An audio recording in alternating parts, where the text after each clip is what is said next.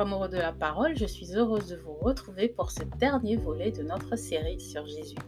Nous clôturons également cette troisième saison de podcast, et oui déjà, et j'espère qu'elle vous aura grandement béni. Tout au long de cette série, nous avons découvert un Jésus plein de compassion, un Jésus humble et doux, un Jésus intime du Père, un Sauveur, et pour clôturer, nous allons parler de son amour incommensurable au travers de sa crucifixion. Au travers de l'œuvre de la croix, notre Sauveur nous enseigne et nous donne un message que nous devons saisir. Il nous parle de pardon, il nous parle d'amour. Mais de quelle sorte d'amour s'agit-il? Nous pourrions faire des centaines et des centaines de podcasts sur Jésus sans jamais réussir à en tisser un portrait fini. Sa personne est insondable. Alors sans plus tarder, entrons dans le vif du sujet. Si vous m'écoutez pour la première fois, je suis Louise du blog ilestécrit.com et je vous embarque dans un voyage à la découverte de notre Sauveur, Jésus, dans ce dernier épisode intitulé Jésus, la croix.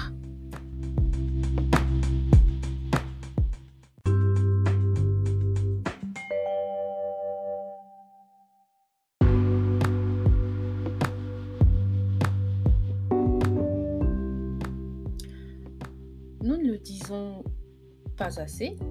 Jésus est amour. Il est l'amour personnifié. Et lorsque nous lisons la Bible, nous découvrons au travers de nos lectures ce qu'est véritablement l'amour.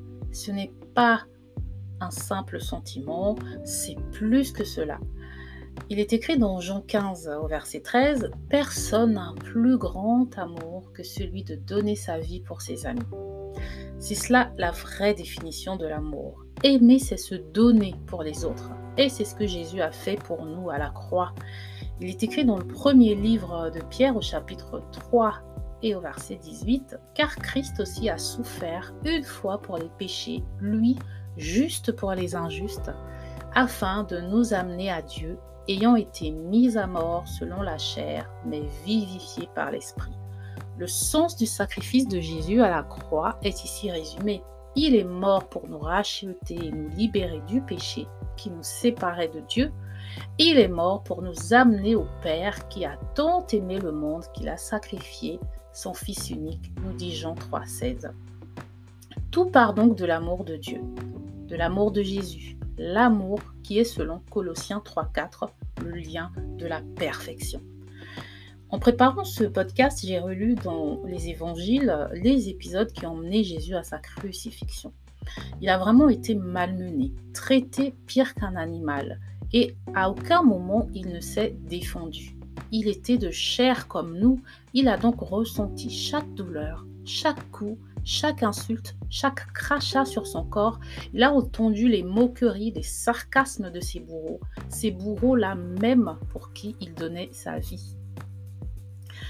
Donc, d'après le site euh, l'évangile.com, dont je vous mets le lien en description, euh, le, supplice de la croix, qui a été établi en Judée à l'époque de la domination euh, romaine, eh ben, consistait à d'abord fouetter d'étrivières. Donc, les étrivières, ce sont comme des lanières de cuir. Donc, imaginez la douleur, hein. imaginez qu'on vous fouette avec des lanières de cuir ce que l'on considérait comme plus dur et plus infamant que les verges. Les condamnés devaient porter jusqu'au lieu du supplice la croix à laquelle ils allaient être attachés. Et ce lieu était ordinairement situé hors de la ville et près d'une route fréquentée. Là, on les dépouillait de leurs vêtements et après leur avoir donné un breuvage enivrant, on les élevait sur la croix où les bourreaux, armés de marteaux et de clous, leur perçaient les mains et les attachaient. On leur clouait aussi quelquefois les pieds. On retrouve cela dans les évangiles, dans ce que Jésus a subi. C'est vraiment atroce. C'est facile de donner sa vie pour une personne qui nous aime en retour. Mais se sacrifier pour une personne qui nous malmène, c'est juste euh, waouh. Et c'est ici toute la beauté et la grandeur de l'amour de Christ. Il ne s'est pas juste sacrifié pour ceux qui le suivaient, il s'est sacrifié pour tous les hommes. Jésus nous dit d'ailleurs dans Matthieu 5, 46, Si vous n'aimez que ceux qui vous aiment, quelle récompense en aurez-vous? L'amour, c'est se donner sans condition, sans attendre quelque chose en retour.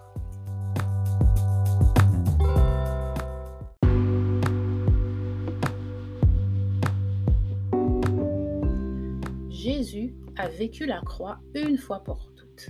Il est mort une fois pour toutes mais il est ressuscité. mais il nous demande aussi de porter notre croix. Il nous dit dans Matthieu 26 au verset 24 et 25, Si quelqu'un veut venir après moi, qu'il renonce à lui-même, qu'il se charge de sa croix et me suive. Car quiconque voudra sauver sa vie la perdra, et quiconque perdra sa vie pour l'amour de moi la trouvera.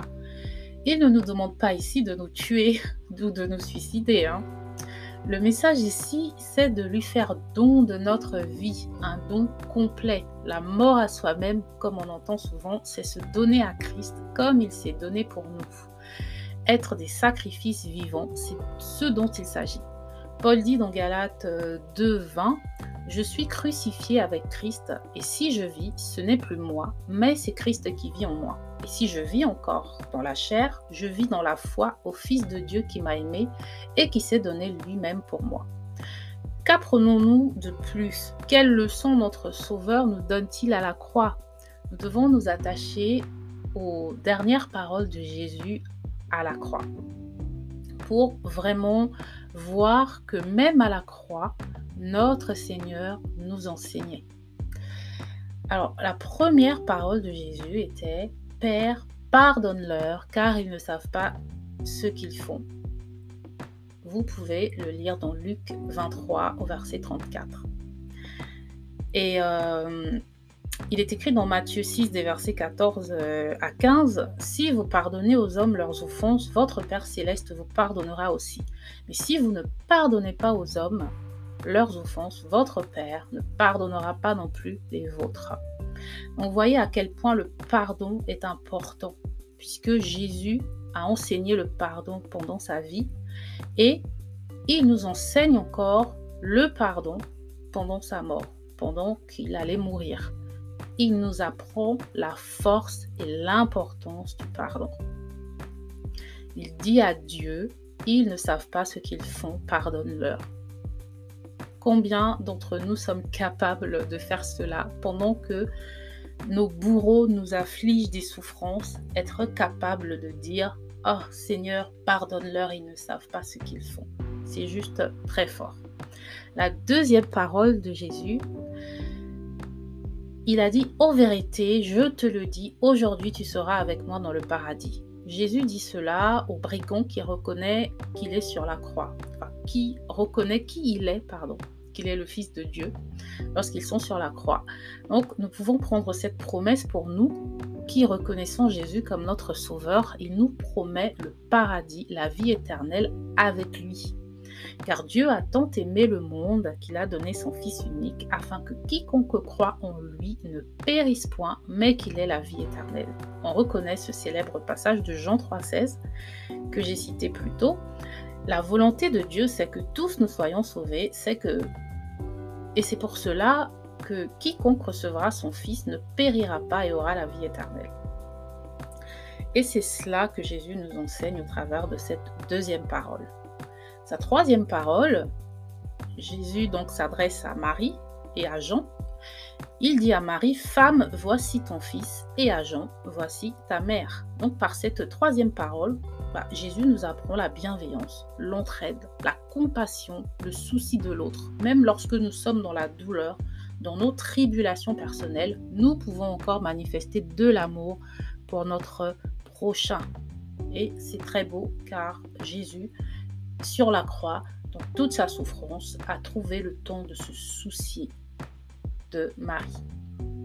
La quatrième parole, Jésus euh, crie à voix haute en araméen Eloi, Eloi, lama sabachthani, qui veut dire Mon Dieu, mon Dieu, pourquoi m'as-tu abandonné? Alors cette parole peut troubler certains, mais elle rappelle simplement l'humanité de Jésus. Il s'est fait chair et dans son corps de chair, il ressentait la souffrance Et cette souffrance devait être très intense puisqu'il a pu dire cette parole de désespoir. Mais nous savons que malgré cette parole qu'il a dit à Dieu, Dieu ne l'a pas abandonné puisqu'il est ressuscité. Dieu tient toujours sa parole. La cinquième parole de Jésus, il a dit j'ai soif. Et il a dit cette parole afin que l'écriture s'accomplisse. Nous lisons dans Jean 19 au verset 28, Après cela, Jésus, qui savait que tout était déjà consommé, dit, afin que l'écriture fût accomplie, j'ai soif. Cette parole rappelle le psaume 69, 22 qui dit, Ils mettent du fiel dans ma nourriture, et dans ma soif, ils m'abreuvent de vinaigre. Et donc là encore une fois, il nous montre que la parole de Dieu s'accomplit toujours. La sixième parole de Jésus, il dit, après avoir pris cette euh, boisson, donc euh, le vinaigre, il dit, tout est accompli. Dans Jean 19, 30, nous lisons, et quand Jésus eut pris le vinaigre, il dit, tout est accompli, et ayant baissé la tête, il rendit l'esprit. Qu'est-ce qui est accompli? Eh bien, le but de la venue de Jésus sur terre, le rachat de nos péchés, la réconciliation entre les hommes le Créateur. Le voile a été déchiré. Nous avons désormais accès au trône de Dieu. Dans Luc 23 au verset 46, euh, il est question d'une septième parole. Et Jésus s'écriant d'une voix forte dit, Mon Père, je remets mon esprit entre tes mains. Et ayant dit cela, il expira.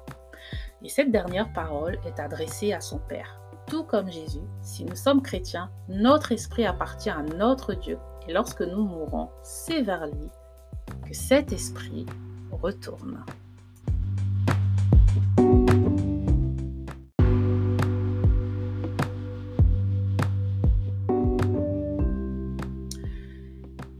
Donc pour finir, je vous recommande fortement de relire les évangiles et de redécouvrir Jésus au travers de sa vie. Sa vie est un puits de richesse qui nous apprend continuellement sur lui et sur nous-mêmes. Comment devons-nous marcher sur cette terre? Comment nous préparer à son retour? C'est au travers de la parole de Dieu, qui n'est autre que Jésus, que nous trouvons des réponses à ces questions. Le plus grand message de Jésus, c'est vraiment l'amour. Celui qu'il nous donne, celui qu'il nous montre et nous démontre, et qu'il veut que nous manifestions aussi comme étant la marque de notre appartenance à son royaume. La croix, pour nous qui sommes chrétiens, ce n'est pas que la mort, c'est aussi la résurrection, c'est la réconciliation avec Dieu, c'est notre salut, c'est l'amour de notre Père. Colossiens 1.20 nous dit, il a voulu par lui réconcilier tout avec lui-même, tant ce qui est sur la terre que ce qui est dans les cieux, en faisant la paix par lui, par le son de sa croix. La croix, c'est Jésus qui nous montre la voie vers le Père. Voilà, nous concluons ici notre troisième saison de podcast. Je vous encourage à Gardez vos regards sur Jésus, sur sa parole et je vous retrouve en septembre. J'ai déjà hâte de vous retrouver. Nous avons tellement de sujets à aborder, euh, notamment un sujet mais capital important qui est celui de la repentance que j'espère vraiment que nous aborderons euh, de fond en large euh, sous toutes ces facettes à la rentrée parce que c'est vraiment très important et parce que, euh, eh bien, lorsqu'on connaît Jésus, on doit euh, apprendre à, euh, à, se repentir, voilà, tout simplement.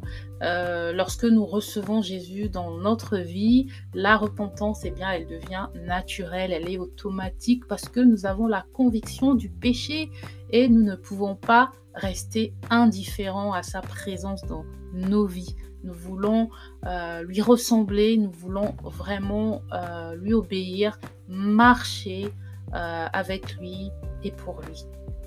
Donc voilà, merci de m'avoir écouté et je vous retrouve en septembre, comme je l'ai dit, et on garde le contact, si possible, sur le blog il est écrit.com. Que Dieu vous garde. Ciao